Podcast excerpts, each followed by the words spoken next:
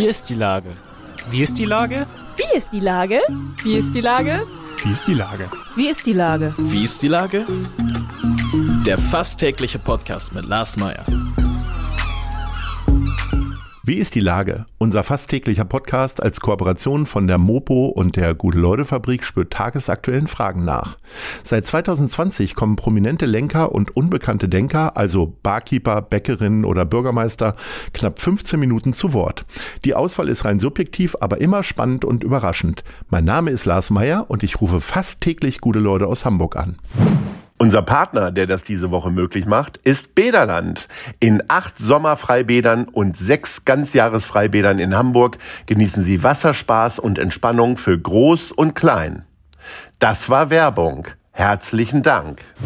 Heute befrage ich Andras Siebold, den Festivalleiter des Internationalen Sommerfestivals auf Kampnagel. Ahoi, Herr Siebold. Ahoi. Lieber Herr Siebold, nach langer Pause findet nun endlich wieder das internationale Sommerfestival auf Kampnagel statt. Wir sind eigentlich schon mittendrin, beziehungsweise gehen so auf die Zielgerade zu. Äh, welche Höhepunkte haben wir denn jetzt schon verpasst und vor allen Dingen, welche kommen noch? Genau, die kommenden sind natürlich interessanter für die HörerInnen, aber ähm, man kann sagen, wir hatten hier zwei magische Wochen. Wir wussten ja auch nicht, funktioniert das wieder? Es war das erste Festival nach der Pandemie, was wieder im vollen Umfang stattfinden konnte. Und es ist immer so, wir bereiten das dann alles vor, machen den großen Festivalgarten schön, haben tolle ähm, Shows aus der ganzen Welt, die wir ja oft hier auch produzieren und müssen dann erstmal gucken, funktioniert der Start, funktioniert die Rakete, die wir abschießen. Und wir hatten eine tolle Eröffnung mit Peter Tschentscher, dem Bürgermeister, der auch nochmal gesagt hat, dass das als Signal ganz wichtig ist, dass es jetzt wieder ähm, losgeht und wir wieder alle zusammenkommen können und Theater feiern. Und dann hatten wir Glück, weil wir wirklich sensationell tolle ähm, Stücke hatten, die auch extrem gut äh, besprochen wurden. Und wir hatten vor allem extrem viele Menschen hier. Wir hatten so viele ausverkaufte Vorstellungen, Konzerte und sind quasi überrannt worden bei vielen Sachen. Es war nicht alles voll, aber das meiste war wirklich ausverkauft. Wir hatten Warteschlangen und steuern jetzt sozusagen sehr optimistisch und mit viel Rückenwind in die dritte Festivalwoche. Also auch ich höre immer wieder von begeisterten äh, Besuchen auf Kampnagel, äh, die das alle sehr, sehr großartig finden. Trotzdem ist es ja doch verwunderlich, ne? weil die Kultur ja gerade wirklich zu kämpfen hat, dass sie die Häuser voll kriegen, egal ob es äh, bei Musik oder Theater ist. Wie erklären Sie sich das, dass die Leute auch immer so einen Hunger äh, speziell auf Tanz haben? Ja, es ist ja nicht nur Tanz, sondern wir, wir, sind ja wirklich ein interdisziplinäres Festival. Das heißt, wir machen Tanz, Theater, bildende Kunst. Es gibt zwei große Ausstellungen, die man bei uns angucken kann. Die sind kostenlos. Mit den Deichtorhallen haben wir eine ganz tolle Fotografieausstellung auf dem Gelände von Kampnagel und Musik. Wir machen ja sehr viele Konzerte, haben auch zwei Konzerte in der Elbphilharmonie gemacht und haben diese Woche noch eine ganze Menge Konzerte. Das heißt, bei uns ähm, gibt es ein Gesamterlebnis, ähm, was sich aus verschiedenen Medien zusammensetzt und was sich was zu der Zuschauerinnenfrage ähm, vielleicht noch wichtig ist. Ähm, es wird so viel, es wurde so viel geschrieben darüber, dass die Leute nicht mehr ins Theater gehen oder dass es schwierig ist, dass die Leute nicht mehr in Konzerte gehen. Und es gibt aber auch genauso die positiven Erzählungen. Es gibt die Konzerte, die voll sind. Es gibt die Festivals, die voll sind. Es gibt einen Bedarf ähm, von ähm, Stücken, die die Menschen sehen wollen und so. Und ich glaube, wir müssen auch wieder anfangen, diese positiven Erzählungen ähm, zu verbreiten. Und das können wir mit dem Sommerfestival, weil es ist nicht so, dass die Menschen, das, wir sind ja der Gegenbeweis, nicht mehr ähm, ins Theater kommen wollen. Und ich glaube, dazu kann das Sommerfestival beitragen, dass, dass wir auch zeigen, nee, es, ähm, Theater, Kunst, ist Teil unseres Lebens, ist, kann wieder ähm, die, unser Leben bestimmen und in der Mitte unseres Lebens eine zentrale Rolle spielen. Und das macht das Sommerfestival gerade. Und ich glaube, diese positive Erzählung müssen wir wieder mehr erzählen als die ganze Zeit, die Leute gehen nicht mehr ins Theater, weil es stimmt auch einfach nicht. Wie schafft man es denn, so viel Begeisterung und so viel Qualität auf die Bühne zu holen, wenn eigentlich ja die halbe Welt im Homeoffice ist? Äh, wie habe ich mir das vorzustellen? Also normalerweise würden Sie ja wahrscheinlich rumreisen, sich unterschiedliche Bühnen angucken, auch auf anderen Festivals sein. Äh, das waren ja jetzt doch erschwerte Bedingungen. Ne?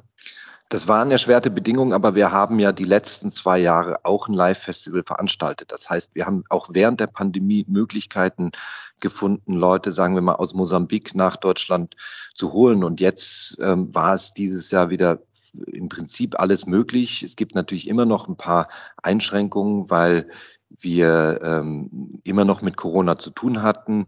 Ähm, es erkranken natürlich noch Leute, aber die Leute werden schnell wieder gesund, beziehungsweise haben wir nicht mehr diese harten Quarantäneregelungen in Australien, wo die Menschen, wenn sie zurückkommen, erst mal zwei Wochen in so ein Flughafenhotel gehen müssen, das dann im letzten Jahr dazu geführt hat, dass sie einfach nicht ausreisen konnten, beziehungsweise wollten. All das macht es jetzt einfacher und wir können wieder ein internationales Festival mit Menschen von Australien bis Südafrika veranstalten.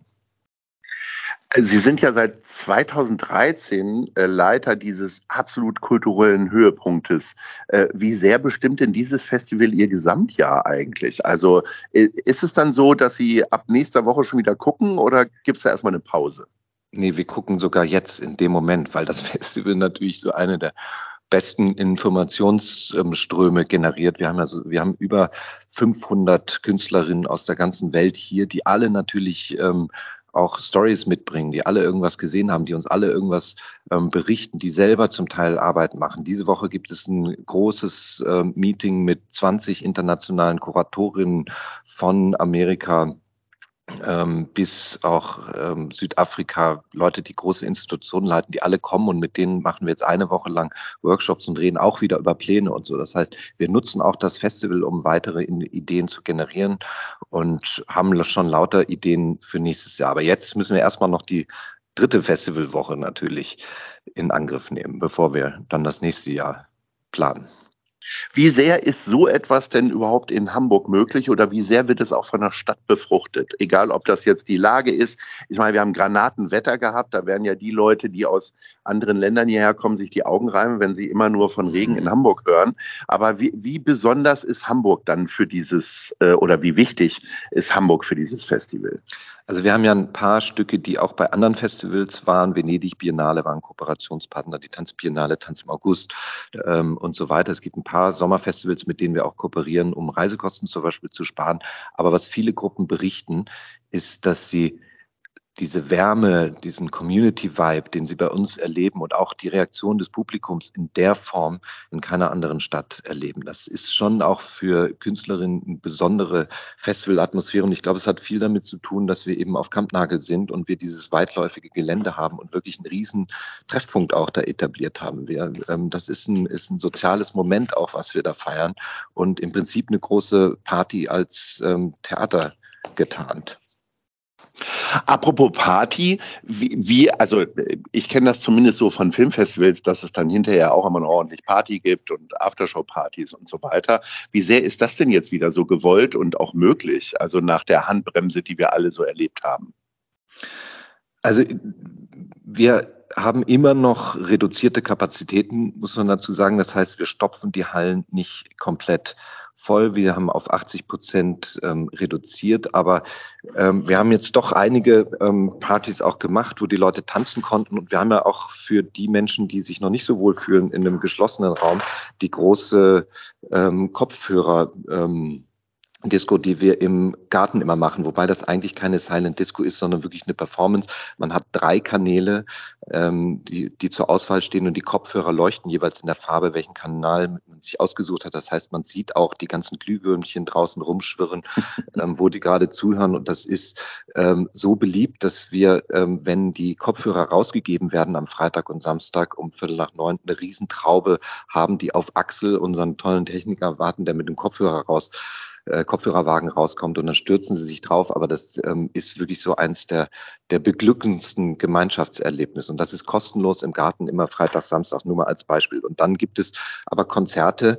Ähm, wir haben drei ausverkaufte Konzerte schon diese Woche, darunter die aktuelle Grammy-Gewinnerin Arouche Aftab im Club und am Donnerstag dann zum Beispiel Drea Mack, ähm, eine junge ähm, UK-Rapperin, die früher Tänzerin war, also auch wieder gut zum interdisziplinären Kontext des Festivals passt, die für Stormzy, Dua Lipa und so getanzt hat und jetzt gerade gut, ich glaube, vier Tracks oder so veröffentlicht hat, wobei einer schon 80 Millionen Aufrufe auf Spotify allein hat. Die spielt dann zusammen mit der Hamburgerin Alice, ähm, früher bei Chefboss und Fosho aus der Ukraine, also dem geflüchteten Afro-Trap ähm. Wir haben eine ganze Menge Menschen auch, die eine aktuelle Fluchterfahrung haben, in das Festival eingebunden. All das findet man auf Camp Nagel. Drea Mac wäre so ein, so ein Tipp jetzt auch nochmal für diese Woche, wirklich was Besonderes zu sehen, was man in der Kombination, also im Dreierabend sonst so nicht sieht. Allein schon für unsere Freundin Alice äh, würde ich da ja hinkommen und alle Hörerinnen und Hörer auch auffordern. Ganz ah, klar. Wenn ihr befreundet seid, dann erst recht. Ja, natürlich ja, ja. noch mehr. Es ist äh, ja so, dass drei Wochen Festival hört sich so lustig an und man stellt sich dann so vor, naja, der muss jetzt da nur noch so ein bisschen gucken und rumrennen.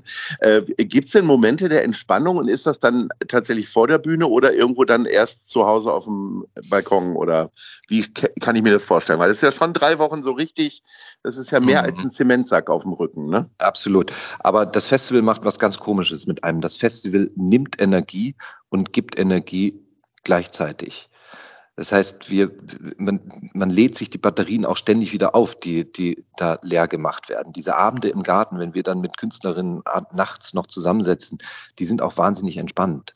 Das ist, ähm, das ist extrem angenehm. Und natürlich morgens ist es manchmal ein bisschen schwer, dann irgendwie hochzukommen. Aber sobald man da in dieser Atmosphäre drin ist, ist man auch wieder voll wach. Und das ist ähm, ein Zustand, der über drei Wochen schon sehr besonders ist, aber ähm, der auch ähm, Spaß macht. Wir haben montags, dienstags eigentlich immer weniger Programm ähm, heute Abend aber ein Film mit Gus Van Sant, der tolle Hollywood-Regisseur, der hier bei uns diese Woche seine erste Theaterinszenierung macht. Ein Musical über Andy Warhol vom 24. Oh. bis Samstag, 27. Das findet diese Woche auch noch statt.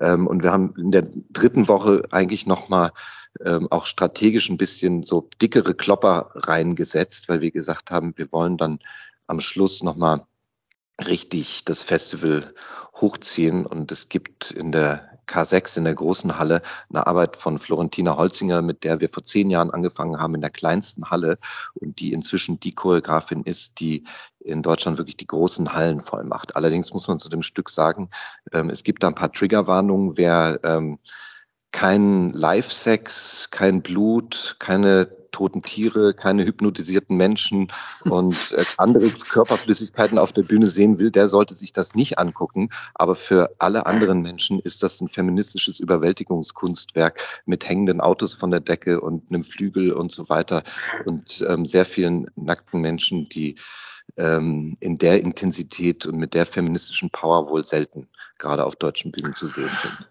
Hört sich ein bisschen an wie 80er Jahre Theater, aber ähm, auch spannend. Äh, lieber Herr ja, Siebold.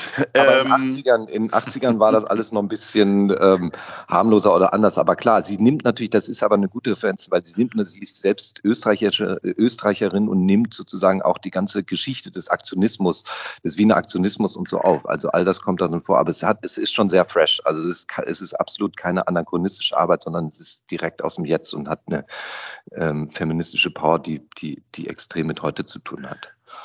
Wir sind schon am Ende unseres kleinen Gesprächs ähm, und da kommt dann immer die Top 3. Und ähm, ich würde gerne wissen, wo geht man denn am besten Mittagessen in Winterhude? Weil also für uns Büroleute, die einen normalen Tagesablauf haben, ist Mittag, Mittagstisch ja die Stärkung. Ihre Stärkung wird normalerweise jetzt während des Festivals, weil immer später wahrscheinlich einsetzen. Mhm. Aber was ist denn Platz 3? Also soll ich jetzt ähm, alle drei Mittagessen-Sachen von genau. drei bis eins sagen? Ja, Platz 3. Also Platz drei würde ich auf, auf jeden Fall sagen, ähm, also von uns aus gesehen jetzt, das ist die Kampnagel-Perspektive, wo gehen wir hin, mhm. ähm, ist auf jeden Fall äh, Manja Ebevi, weil das ein bisschen weiter weg ist, aber das ist dieser tolle, ähm, dieses tolle italienische ähm, Restaurant da ähm, nicht weit vom ähm, Hofweg Mühlenkamp entfernt. Dann ja. Manja Ebevi, genau, Platz zwei. Mhm. Platz zwei, würde ich sagen, ist ein ähm, neuer veganer Sushi-Laden da in der ähm, Barmbecker Straße, der jetzt neu aufgemacht hat. Wirklich ganz, ganz toll. Wir freuen uns ja auch immer über kleine neue Läden, die da in der Umgebung ähm, aufmachen, wo wir gerne hingehen. Da war ich jetzt öfter. Und Platz eins ist natürlich unser Pizambul-Restaurant, weil wir da meistens Mittagessen einfach auch deswegen gehen, weil wir da die ganzen Künstlerinnen, die in den Hallen proben, uns so treffen und wir viele zufällige Begegnungen haben. Das ist ein bisschen unser Zentrum, das hat aber viel mit uns jetzt zu tun und wir lieben einfach. Aber es ist ja auch verdammt lecker, das muss man ja auch sagen. Es ne? ist lecker und Ergün ist einfach der weltbeste Host und äh, Künstler, Gastronom, der mit großem Herz irgendwie seine Gäste empfängt und deswegen ist das für uns so ein bisschen das Zuhause des Istanbul. Auch wenn wir da abends hingehen, gehen wir trotzdem auch mittags nochmal hin und das ist ja eigentlich immer ein ganz gutes Zeichen für ein Restaurant. Herr Siebold, ich bedanke mich vor allen Dingen für die ganze Energie, die Sie in diesem Gespräch rübergebracht haben. Das war beste Werbung für das Sommerfestival ja. auf Kampnagel und ich hoffe, dass äh, alle Hörerinnen jetzt da hinströmen, egal das ob es um hängende Autos von der Decke oder Andy Warhol geht. Ja. Es gibt viele das Höhepunkte, schaut mal in das Programm rein.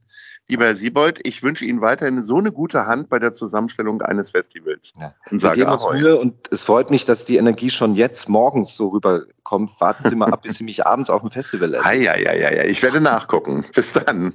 Danke für das angenehme Gespräch. Jo. Tschüss. Tschüss. Tschüss. Tschüss. Eine Produktion der Gute-Leute-Fabrik in Kooperation mit der Hamburger Morgenpost.